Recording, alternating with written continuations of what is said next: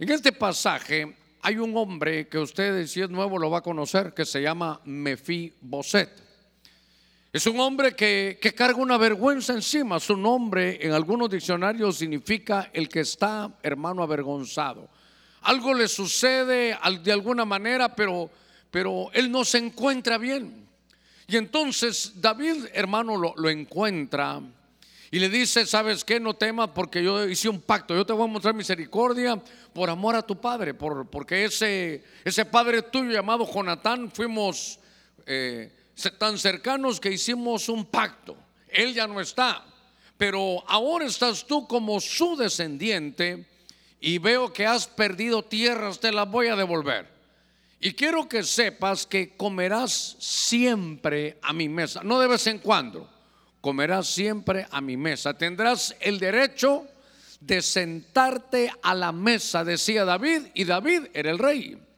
Le dicen a este hombre que, que va a comer siempre, hermano, a la mesa.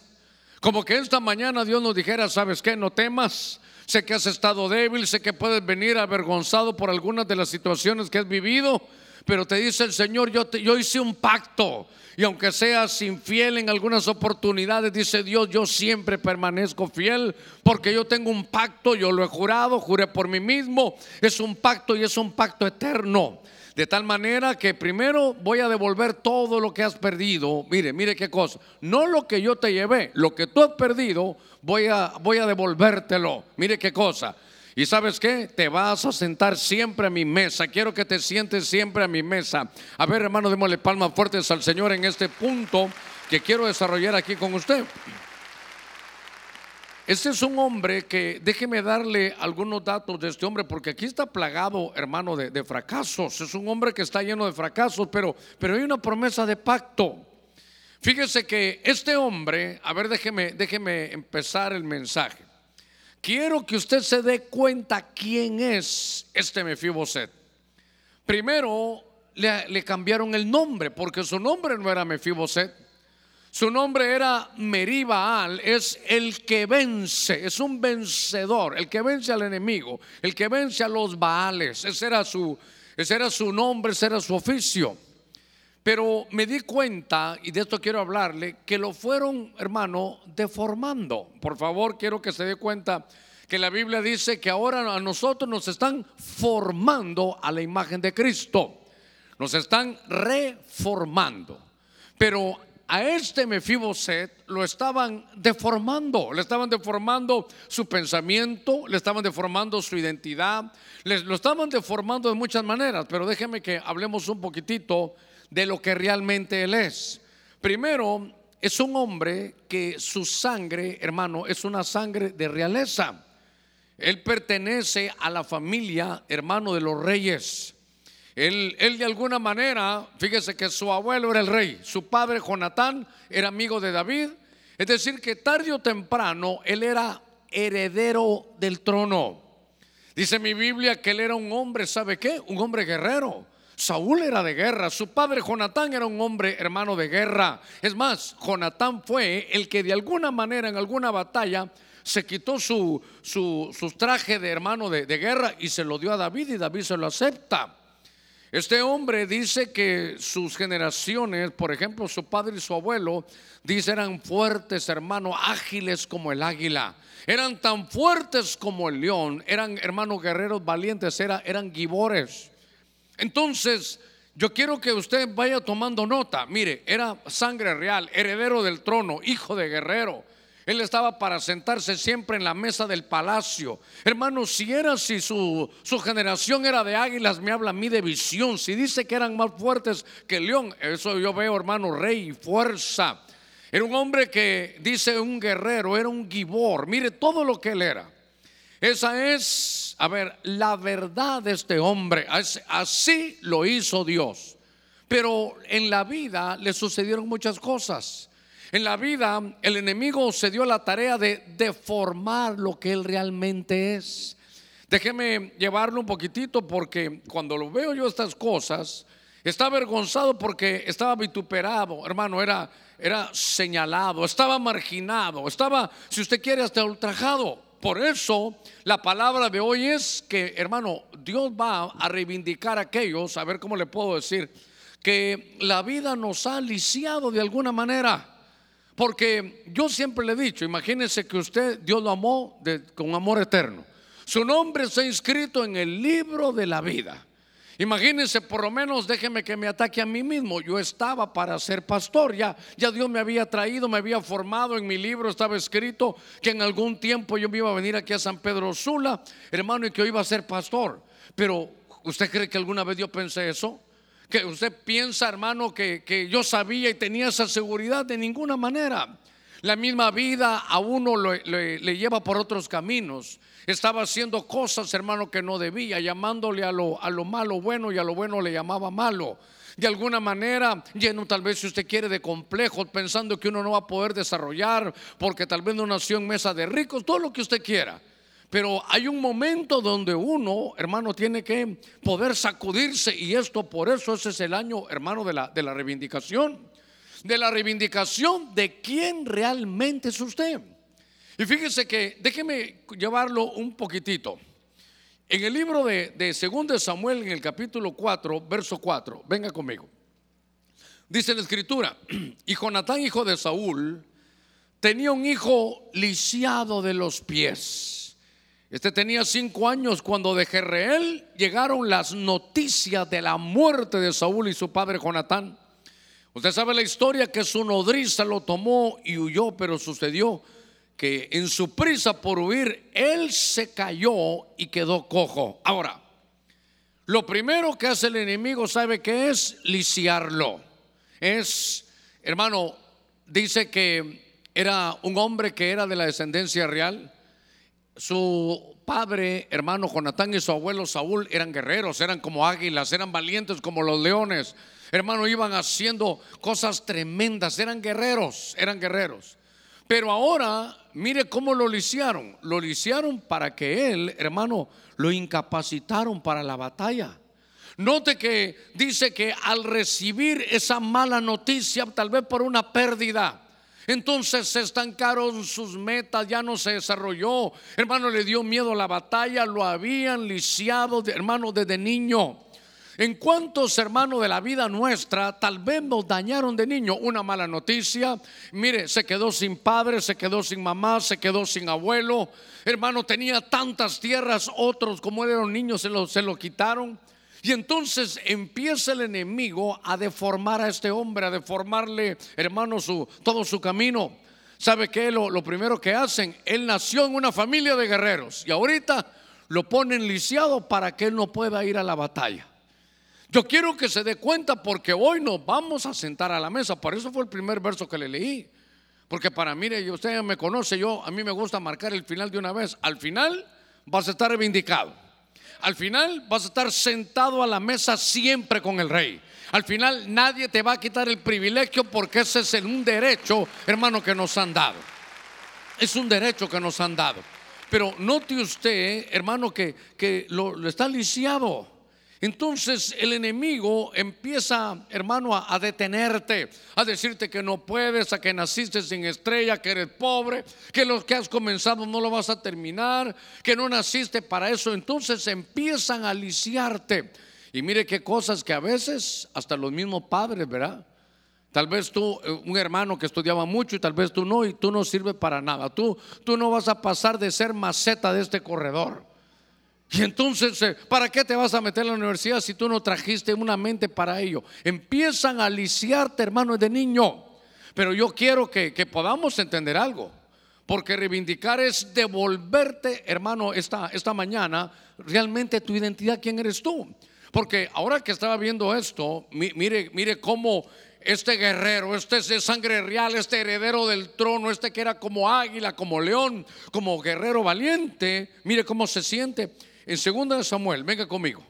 En el capítulo 9, en el verso 8, dice la escritura, hablando de Mefiboset, se postró de nuevo y le dijo, David le había dicho, siéntate a la mesa. Y ahora le dice él, ¿quién es tu siervo para que tomes en cuenta a un guerrero fuerte como yo? Mire cómo dice, mire, mire cómo su identidad, hermano, estaba, estaba dañada. Dice que ahora que tomes en cuenta a un perro muerto como yo. Mire cómo, cómo le están deformando, hermano, su identidad. ¿Sabe qué le recomiendo? Que leamos en la Biblia quién dice Dios que nosotros somos. Por ejemplo, dice, vosotros sois la sal de la tierra. Donde usted vaya, usted le va a poner sabor, hermano, a la vida. Donde usted vaya, hermano, llega, ahí va a haber preservación de parte de Dios. Ahí usted le va a dar sabor a la, reunión, usted le va a dar sabor, hermano, a la familia. Usted va, ese es, ese es usted, ese es usted. Dice la Biblia, vosotros sois la luz del mundo. Entonces no le tenemos que tener miedo a las tinieblas. Las tinieblas nos tienen que tener miedo a nosotros. Si usted es luz, por eso hay que saber, dice, vosotros sois real sacerdocio. Cuando usted se quiere al mundo, entonces lo están dañando. Y recuérdese, vosotros sois gente santa, pueblo adquirido. Entonces uno empieza a ver quién es en la Biblia. Pero ahora mire este, yo soy un perro muerto, dice. Y entonces note cómo su identidad, hermano, estaba perdida. Mire, habrá muchas cosas que decir, pero por de, cuando alguien se considera como un perro muerto. Pero yo me recuerdo algo y le ruego que ponga cuidado en esto. Cuando estaba el hermano el rico y Lázaro, dice que Lázaro se recuerda, dice que no comía en la mesa. Mire qué cosa.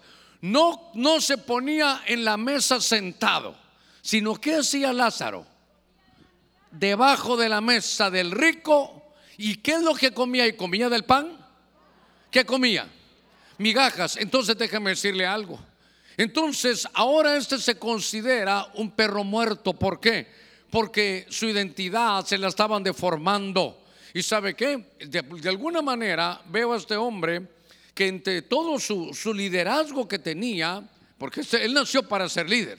Yo por eso he insistido, todos nacimos con un espíritu de liderazgo.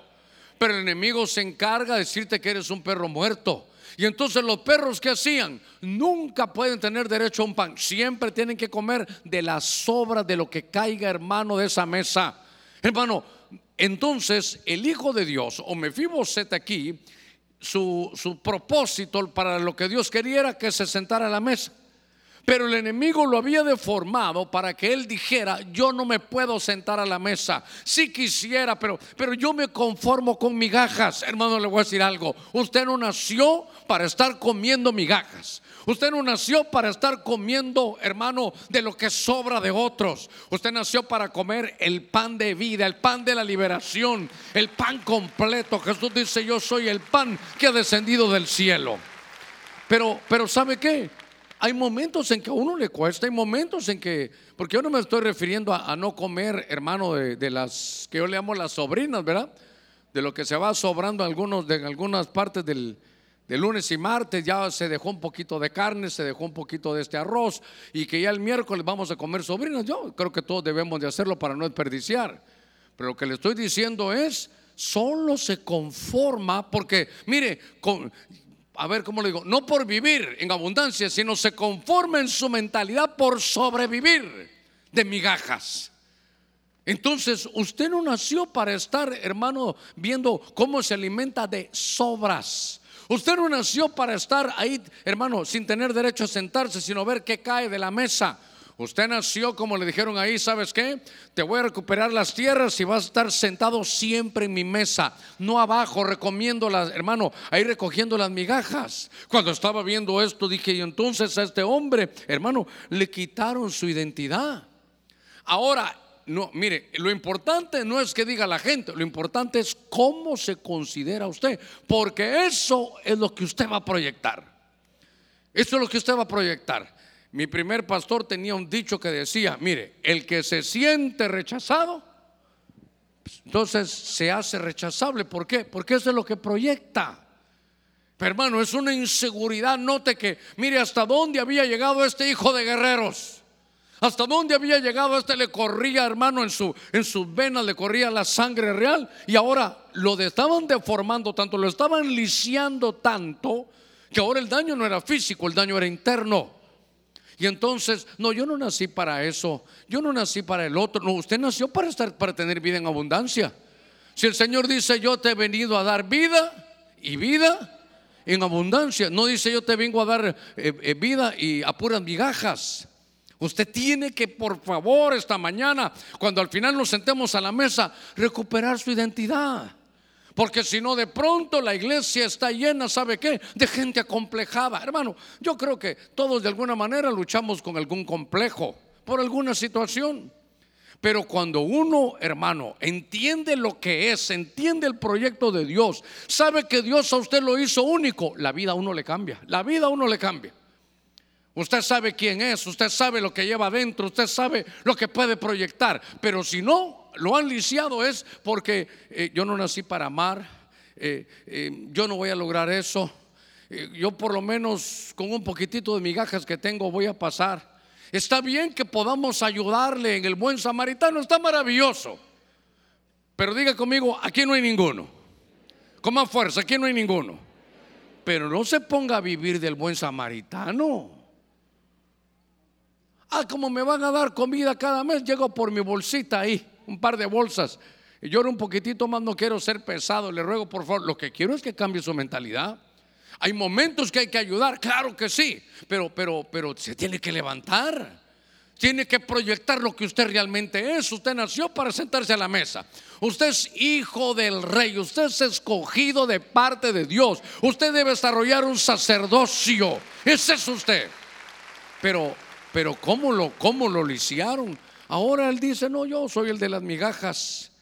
Entonces, realmente el Señor te dice, mi hijo eres tú, tú llevas mi sangre, tú llevas mi sacerdocio, tú eres mi líder, tú eres mi siervo y aparte todo llevas mi pacto. Hermano, qué terrible que usted siendo líder no viva como un líder. No, ¿Dónde está el líder? El líder lo tiene en el espejo y no lo ha visto. Es que estoy buscando a mi líder, búscalo en el espejo, ahí está, ahí está su líder. Usted tiene, hermano, esa, esa, esa, ese espíritu, pero lo trae ya de, cajón, lo trae. Desde que nos hicieron, Dios puso, hermano, un, un espíritu de liderazgo. Yo le he enseñado, cuando se activa, entonces es un, viene el liderazgo del espíritu. Eso es maravilloso. Eso se llama actitud. Eso no tiene nada, hermano. Eso no se compra. Eso usted lo tiene que entender. Es su actitud la que va a cambiar. Y entonces, fíjese que empecé a buscar aquí en escritura y entonces dicen en 2 Samuel, en ese mismo capítulo 9, tal vez no lo tengo en orden porque le dije el 7, luego el 8, ahora le digo el 4. Cuando David el rey lo estaba, lo estaba buscando, le dijo, ¿dónde estás? Y el rey le dijo, ¿dónde está? Y Siba respondió al rey, he aquí, este Mefiboset está en la casa de Maquir, hijo de Amiel, en Lodebar. Ay, hermano. Es que aquí este pasaje de lo de bar significa muchas cosas. Aquí estaba apuntando que significa un lugar, hermanos, sin pastos. Pero estaba leyendo algunos comentarios y dicen que este Mefiboset hizo de su casa esa, ese lugar que se llamaba Lodebar. Era un lugar árido. Era un lugar, ¿sabe qué? Hermano, mm, dijera, lleno de sufrimiento. Y es que la Biblia dice que es menester que a través de muchas tribulaciones entramos en el reino de Dios, pero, pero no para quedarnos. En el camino que tenemos vamos a encontrar pruebas, hermano, dificultades, en algunos momentos tribulaciones, pero no es para que se no es para que haga su casa en lo de bar. Es para que usted entienda que no está para estar viviendo, hermano, de un sufrimiento. Fíjese que estoy viendo aquí algunas cosas que son importantes porque al ver a este hombre, lo mandaron, hermano, a que, mire, lo, mire David, ¿dónde está lo de Bar? Sácalo de ahí. Él no puede mantenerse en esa atmósfera. Hermano, está bien sufrir por alguna situación, pero no quedarse en el sufrimiento. Yo sé que hay corazón, hay alma. Mire, esto, este, este año que ha pasado, tuvimos pérdidas. Claro que tuvimos pérdidas. Muchos de los nuestros hermanos murieron. Yo de los más cercanos que tuve, hermano, aquí en la, iglesia que trabajó con, nosotros en la televisión, lo, puse el año pasado a que nos contara en medio de las tormentas cómo él salvó a 50 personas y después se muere. Un hombre joven, tuvimos pérdidas. Muchos de nosotros hemos tenido pérdidas y eso trae dolor, trae luto y trae sufrimiento. Pero hermano, no para siempre. Si, mire, yo siempre he dicho algo. Mientras respiremos, Dios tiene un proyecto, hermano, que hacer con nosotros. Hermanos, si estamos aquí y todavía estamos respirando, hay que decirle, Señor, hoy me estoy, pero, pero sacudiendo de toda esta deformación que, hermano, con esta plaga ha venido, con la atmósfera que se vive, con los sufrimientos que se tienen, sufrimientos, hermano, y malas noticias desde niño, el enemigo cambiando mi mentalidad, atacando la familia, y ahora dice que este va a habitar, hermano, en, en lo de bar. Y entonces me llamó la atención que, hermano, el rey David dice, ahí está, sáquenlo de ahí. Dígale, por favor, al que está a la par suya, sal de lo de bar.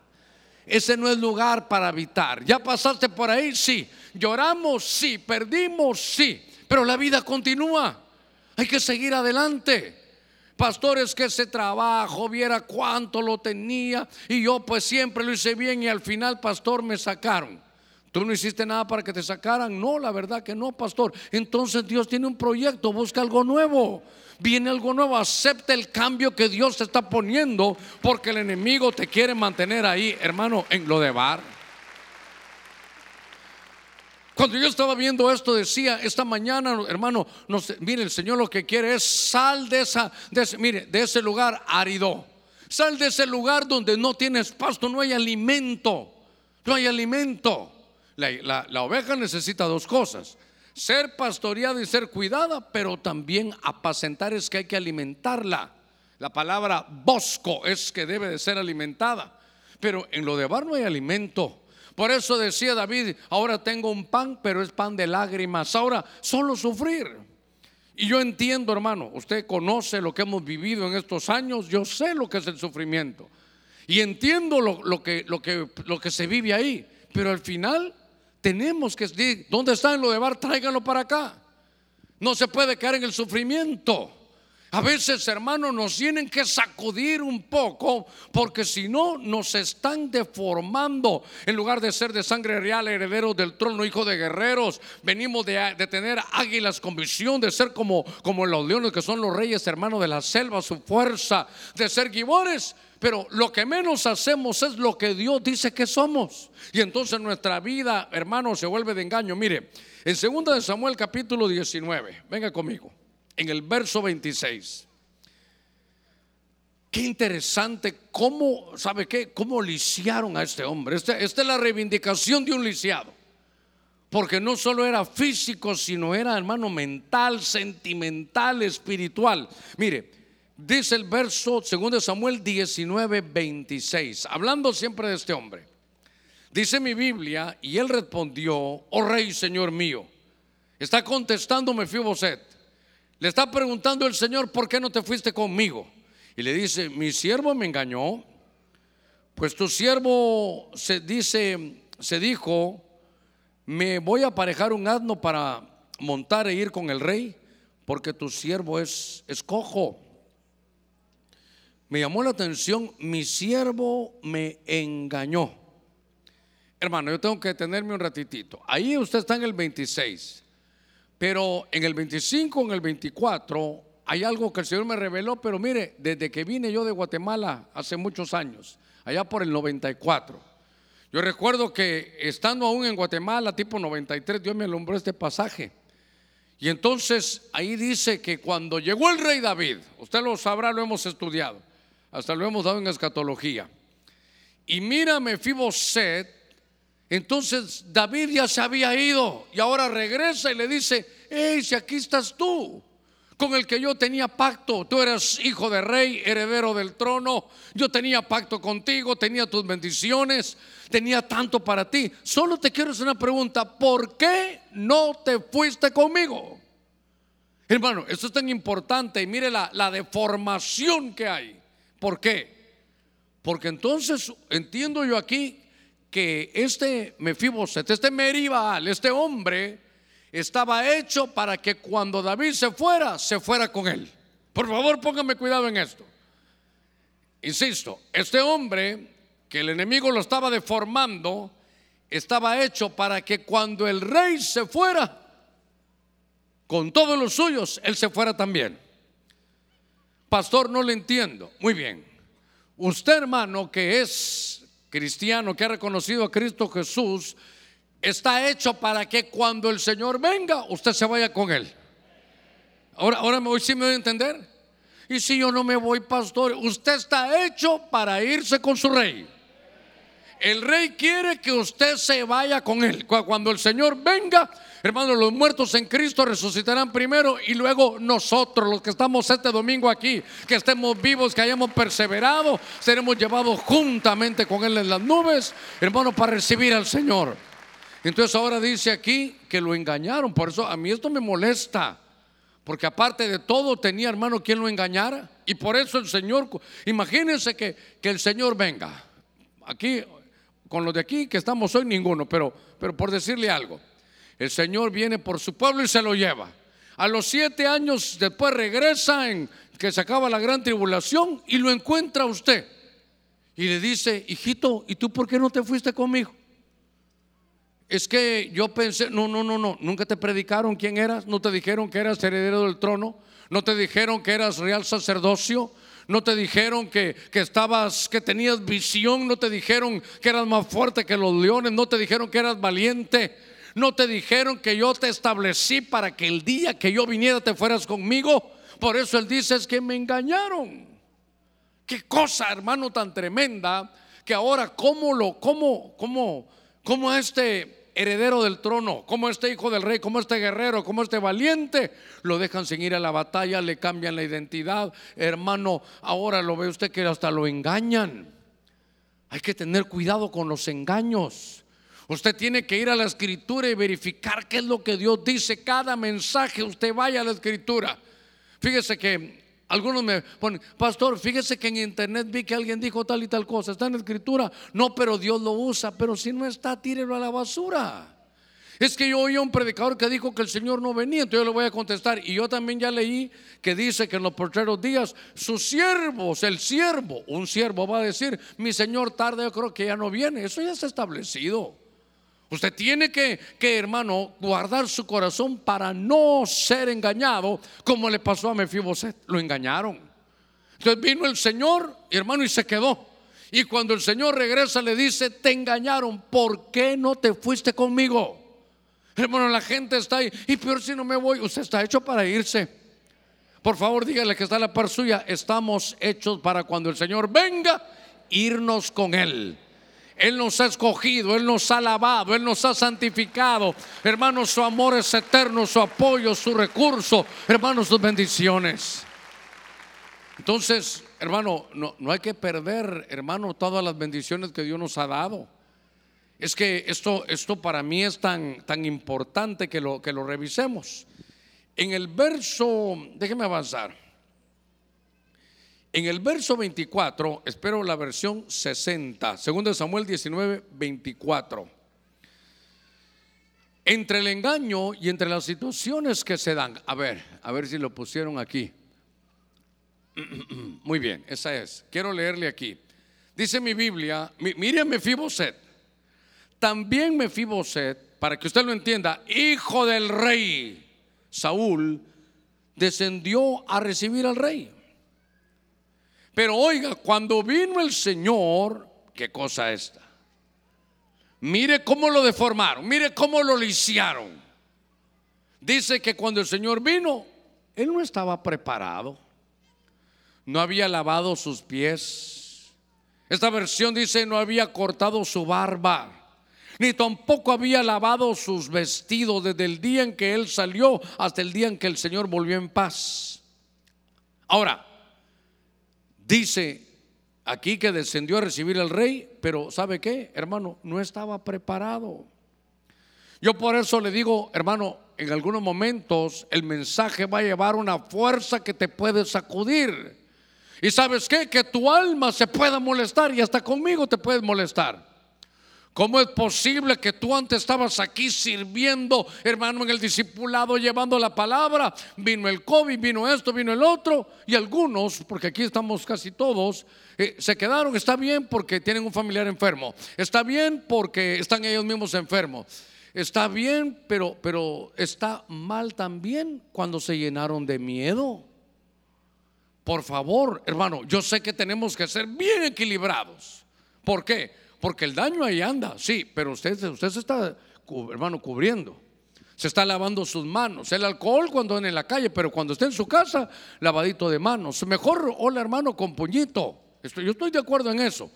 Pero tampoco podemos estar llenos de miedo, porque recuérdese que yo le he contado eso, que entró, ahorita se lo acabo de contar en los cultos anteriores, llegó la muerte y lo saludaron, hola muerte, que aquí viene, vengo a llevarme cinco mil, bueno, le dijo el otro, en una gran ciudad. Y entonces al mes salió la otra vez la muerte y aquel la volvió a ver. Dijo, ¿a dónde vas muerte? Ya voy de regreso. Sí, pero aparte de la muerte eres mentirosa. ¿Por qué? Porque se murieron 30 mil, le dijo. Entonces la muerte se volteó y le dijo, yo maté cinco. Los otros 25 los mató el miedo. y ya se imagina, no voy a ir a trabajar por esto, no voy a trabajar por el otro, no me voy a mover aquí. Hermano, hermano, no podemos llenarnos de temor y de miedo, que no lo engañen. Entonces, estoy viendo aquí que vino el Señor, vino el rey. Pero Mefiboset, hermano, estaba avergonzado él por todo lo que le habían hecho, estaba lisiado, hermano, de sus pies, estaba, hermano, en su identidad, en la forma en que él vivía en el sufrimiento, estaba engañado. Y entonces vino el Señor y no estaba preparado. Por eso yo le digo, yo prefiero que salga usted hasta molesto, es que me hablaron de que hay que consagrarme, me hablaron de esto. Yo prefiero que se vaya molesto y vaya a enderezar a un mensaje tan tibio, hermano, que no le provoque a usted nada. Prefiero que cuando lleguemos al cielo me diga, gracias, hermano Germán. Aquel domingo llegué y me di cuenta que me había apagado, que me estaba poniendo tibio, que me había acomodado, que me estaban deformando. Me molestó varias cosas que dijo, pero pude enderezar y aquí estamos. Porque si no se imagina que venga el Señor, hermano, y, usted se quede.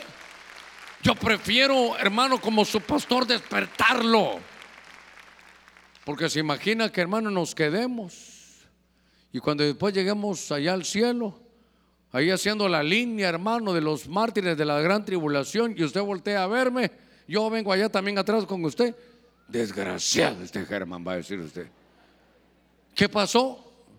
¿Cómo que qué pasó, pastor? ¿Por qué no me dijo la verdad? Ay, es que me daba miedo que te molestaras y te fueras. Ah, pastor, más desgraciado me va a decir usted. Yo prefiero, hermano, ver cuando estaba viendo a este hombre que lo hemos platicado, lo conocemos, hay cantos acerca de él. Pero cuando vino el, el rey no estaba preparado. ¿Sabe qué dice? Que no había, hermano, cortado su barba. Dice que no, no estaba preparado. La barba conlleva muchas cosas, pero tal vez la que quiero trabajar es la del Salmo 133. Dice el Señor, cuán hermoso, cómo me siento de gozoso ver al pueblo de Dios en unidad.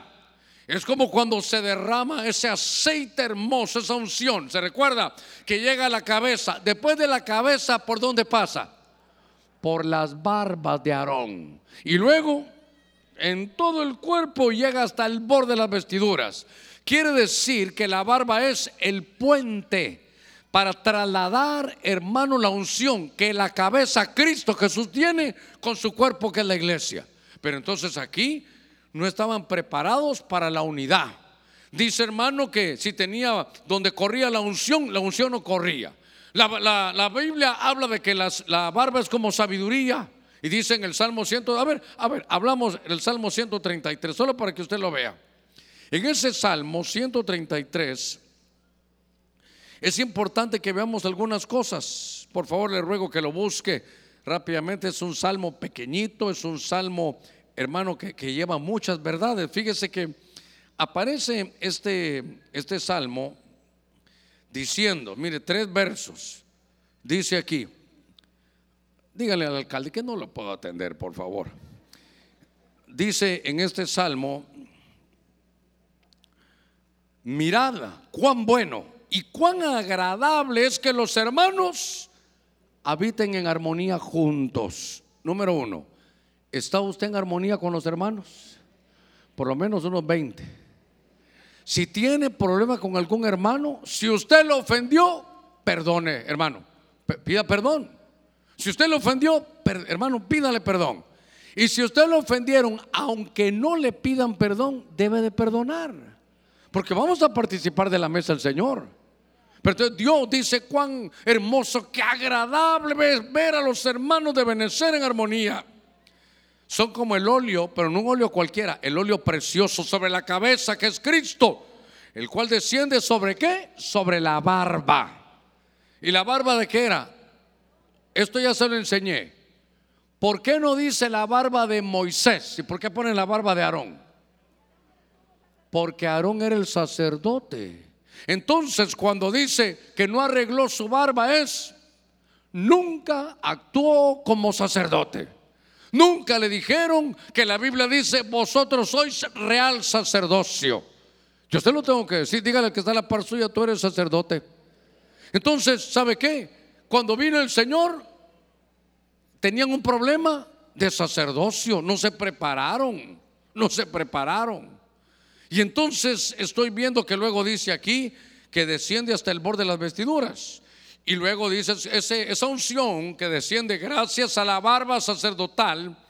Es como el, rocío del Hermón que desciende sobre los campos de Sión. Oiga, porque allí, ahí, ahí en ese lugar, es donde dice Dios, ahí envío yo mi bendición.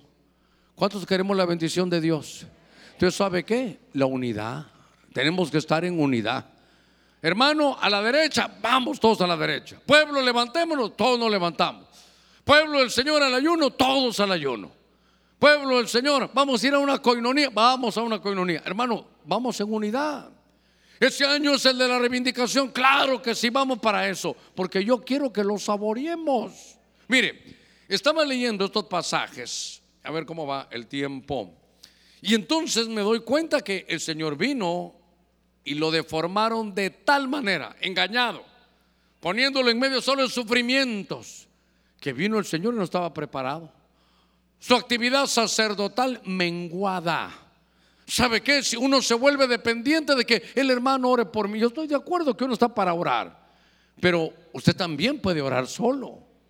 Usted también debe ir a la rodilla y decirle, Señor, mira, me enseñó tu palabra que yo soy sacerdote. Ayúdame a fungir como sacerdote, pero el sacerdote debe ir, hermano, a las rodillas también. Estaba leyendo y dice también la escritura, en ese verso 24, que dice también que no había, hermano, ¿qué cosa esta? No había lavado sus vestidos. Y fíjese que aquí hay algunas cosas que vuelvo a la carga. Mire todo el daño, mire todo, cómo lisiaron a este hombre de, guerra, cómo lisiaron a este heredero del trono, cómo, a ver, cómo de era un rey y lo convirtieron en mendigo. Mire qué cosa más terrible. Cómo era un guerrero y nunca fue a la batalla. Hermano, qué cosa terrible. Yo siempre se lo digo, llegar al cielo y que su bodega esté llena ahí. Y sabe qué, con el título de bendiciones no reclamadas, bendiciones no tomadas. ¿Se imagina ahí milagros? Milagros no recibidos, mi hermano. Mire, peticiones no hechas. Esa es la labor sacerdotal. Ahora, dice aquí, hermano, que sus ropas no estaban manchadas. Vino el Señor y mire, Mefiboset no había lavado sus vestidos.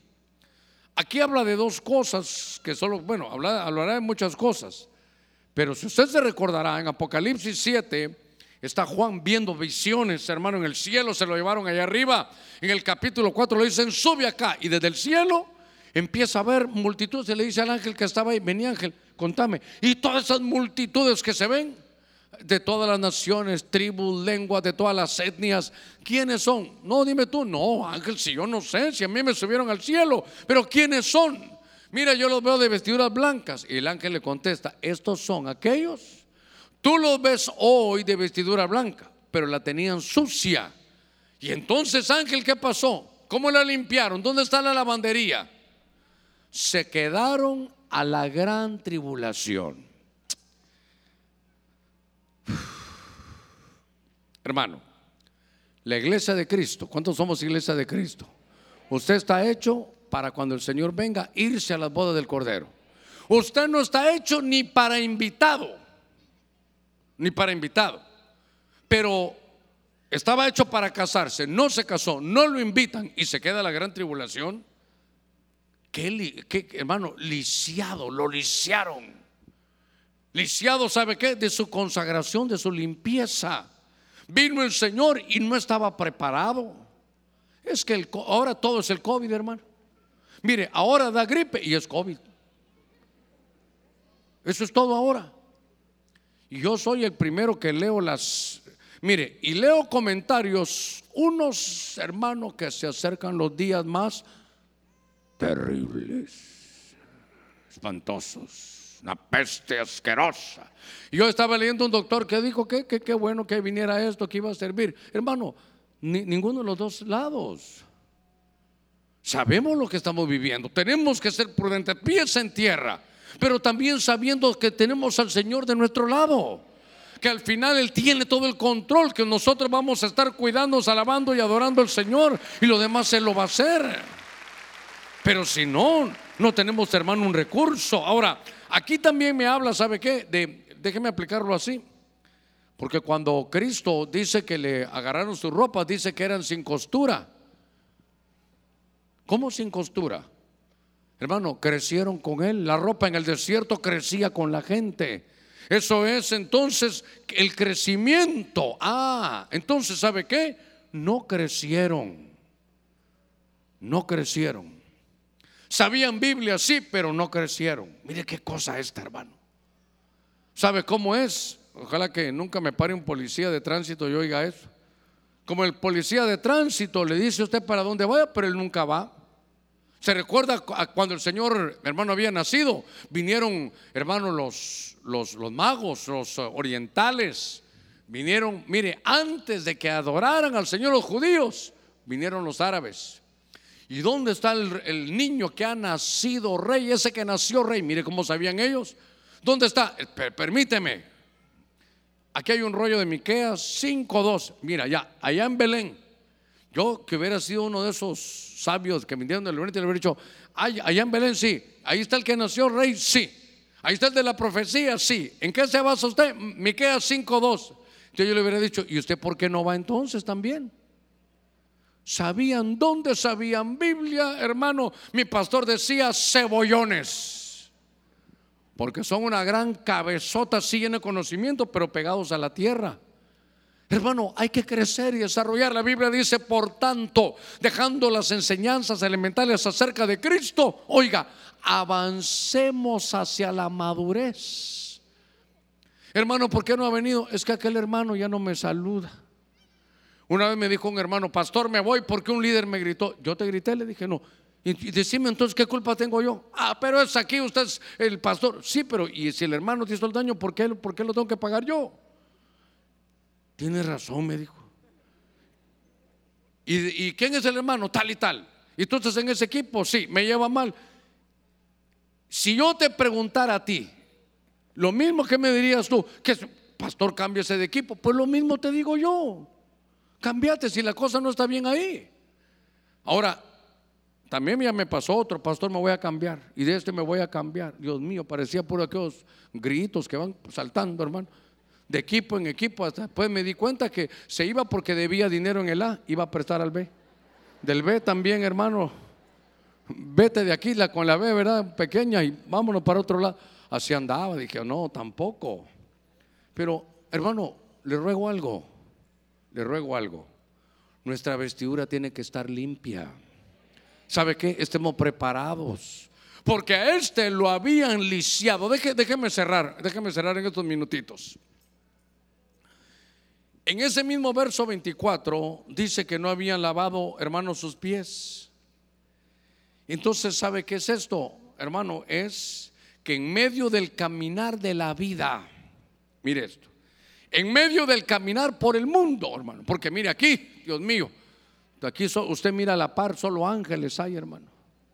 Y usted lo mire, bendiciones, siervo de Dios. Hermano, ¿qué tal está? Bien para la gloria del Señor. Y usted, yo estoy, mire, mejor, me, mire, ya no sé qué hacer, me siento tan bien que casi que me voy en el arrebatamiento.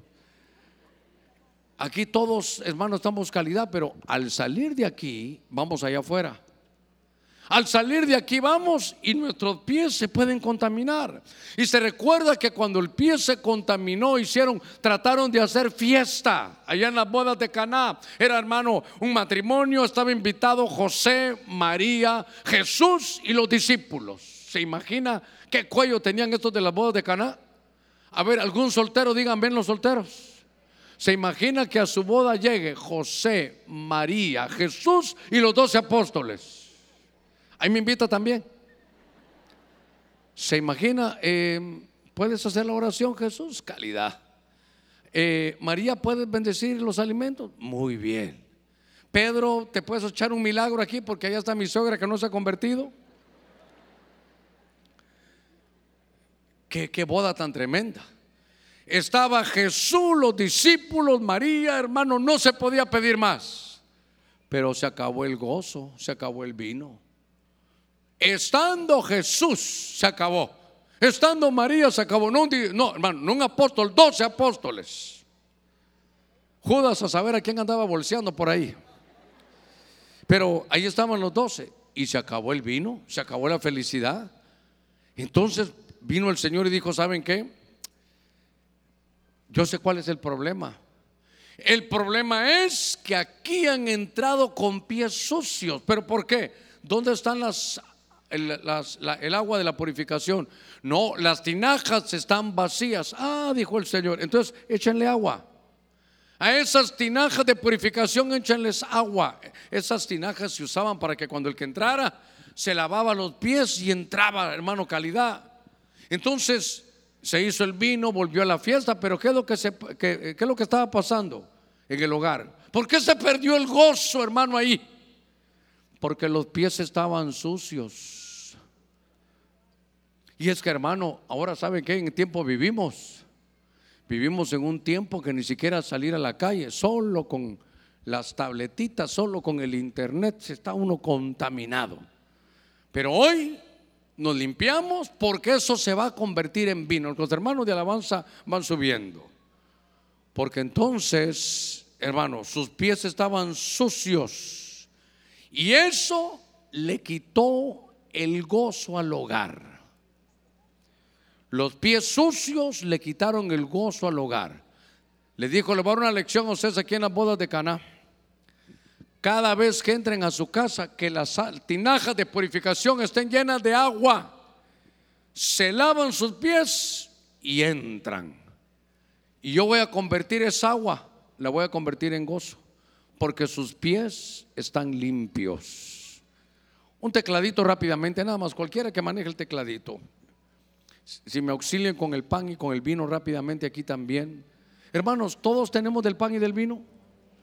Ahí, por favor, si alguien falta, ahí tienen los elementos los hermanos. Porque vamos a participar. ¿Sabe qué? Lo que le ruego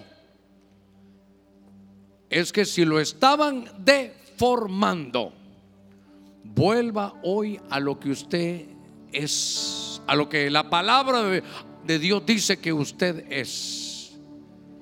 En el nombre de Cristo. En el nombre de Jesús. Preparemos ahí los elementos.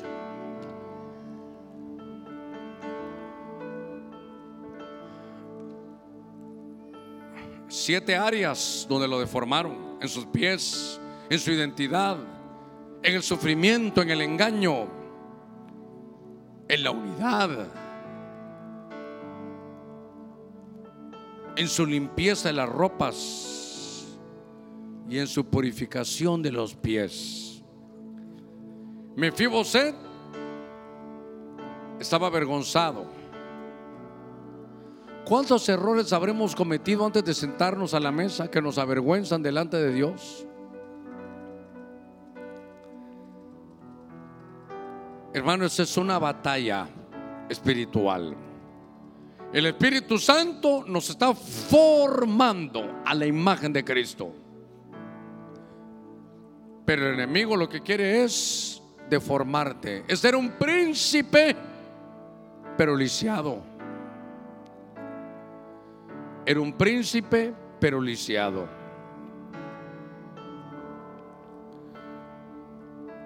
Hoy el Señor va a reparar nuestras heridas. Hoy el Señor nos va a dar una unción especial para saber cuál es nuestra identidad. Nacimos para ser felices en la tierra, hermano. Nacimos para enfrentar todos los problemas y poder, hermano, pasar cada uno de los obstáculos de la vida. Hoy sal de lo de bar, porque ese es un lugar donde no hay alimento, ese es un lugar donde hay mucho sufrimiento. Sal de ahí hoy. Sabes, te han engañado. Ahora te mantienes alejado, ahora has perdido la fuerza. Recuérdate que aún aquí somos como el águila, hay una visión que desarrollar.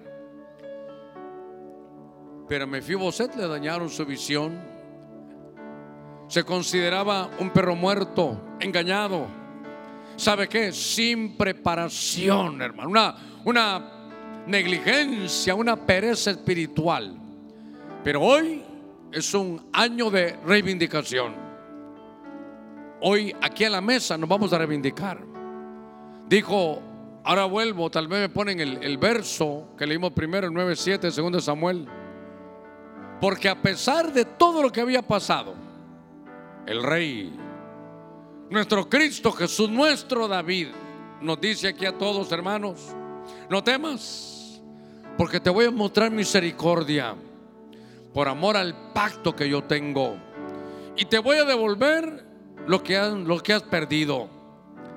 Y tú comerás siempre a mi mesa. Tú comerás siempre a mi mesa. Ya tenemos todos los elementos, no hay nadie. Voy a esperar que el anciano me dé la instrucción de que están todos listos. Ustedes tienen sus elementos también aquí. Todos tenemos, ¿sí? Es importante, ¿sabe qué? Todos en unidad, todos al mismo tiempo. ¿Estamos listos? Ponga en su mano derecha este pan. Y mire, a ver, háganme un favorcito, solo córrenme esta mesita para acá. Solo rápido aquí, solo los varones ahí rápidamente, solo. Mire lo que le quiero mostrar. Gracias. Una sillita aquí, por favor. No voy a poner a nadie, a nadie, me voy a poner a mí, gracias. ¿Cuál era lo que más se miraba de, de Mefiboset? ¿Dónde estaba su problema? Su problema era en las piernas. Pero cuando él se sienta a la mesa, en la mesa Dios no ve sus defectos. Ahora que nos sentamos a la mesa, mi, problema, decía, me fui usted que soy lisiado en los pies, pero en la mesa no se ven.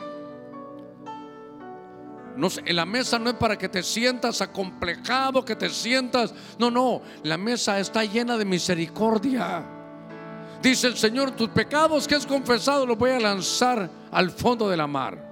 Y sabes que iglesia, nunca más me voy a acordar de ellos. De toda la problemática, de toda la deformación. Nos han lisiado nuestro caminar, nos han lisiado nuestra mente. Nos están lisiando nuestros hogares, nos están lisiando el hermano el desarrollo espiritual. Nos están lisiando la verdad, la verdad doctrinal, engañándonos diciendo que el Señor no viene. Nos lisiaron, ¿sabe qué? La preparación, la consagración. Pero hoy nos vamos a reivindicar en la mesa. En el nombre de Jesús, de la misma manera que lo hizo el Señor, tome el pan en su mano derecha. Este pan representa el cuerpo de Cristo. Él tomó su lugar y tomó el mío. Usted y yo merecíamos la muerte, pero Cristo tomó nuestro lugar y murió por ti y por mí. ¿Sabe qué es eso? Nuestra cuenta ya está pagada. Por eso Él dijo, consumado es. Por esa obra de Cristo la recordamos con alegría.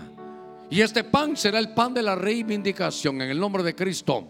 Comamos de este pan que representa el sacrificio de nuestro Señor.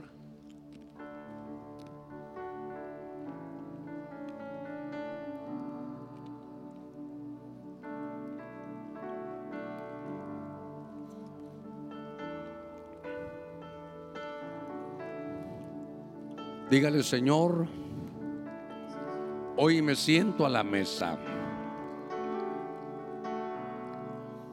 Y me he dado cuenta que me estaban deformando mi crecimiento, mi desarrollo.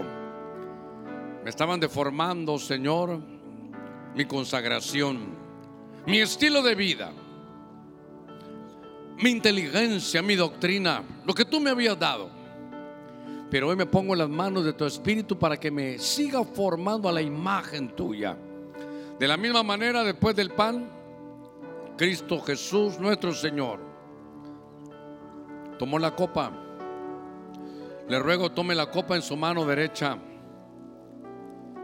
Porque a usted lo llamaron para que se sentara a la mesa. El rey te mandó a llamar. Y cuando lisiados por los pecados, por las situaciones de la vida, nos sentamos a la mesa, no se va a ver nuestro defecto, se va a ver nuestro deseo, nuestro amor y nuestro agradecimiento. De la misma manera que lo hizo el Señor, bebamos de esta copa.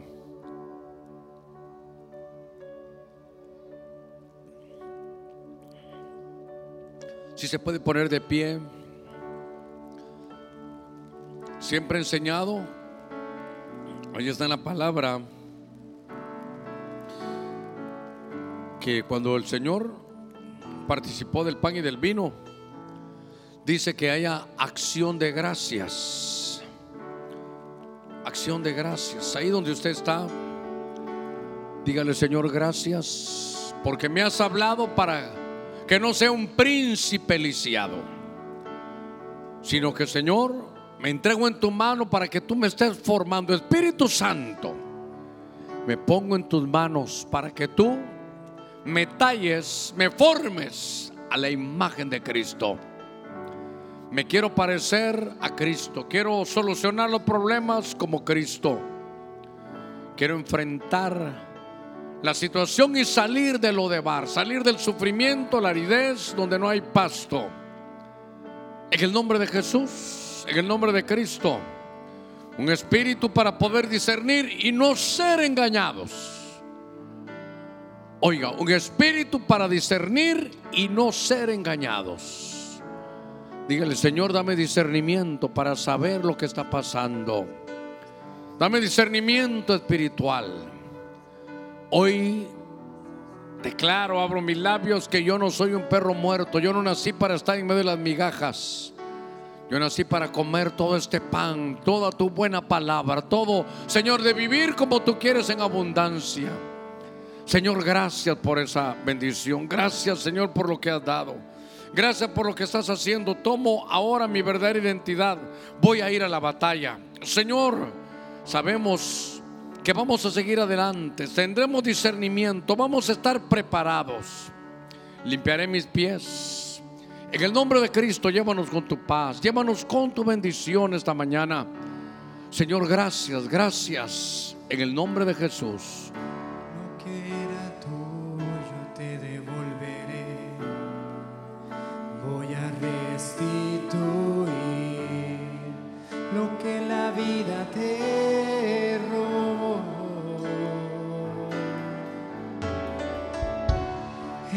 En la casa de Saúl, ya no será más aquel a que nadie le da valor.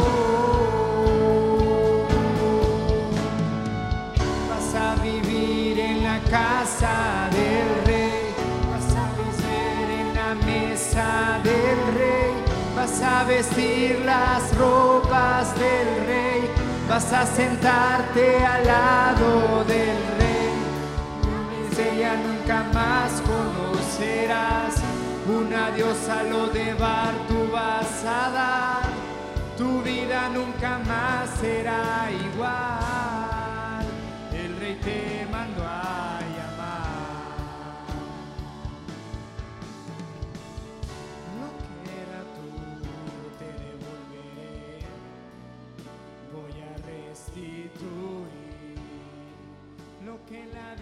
El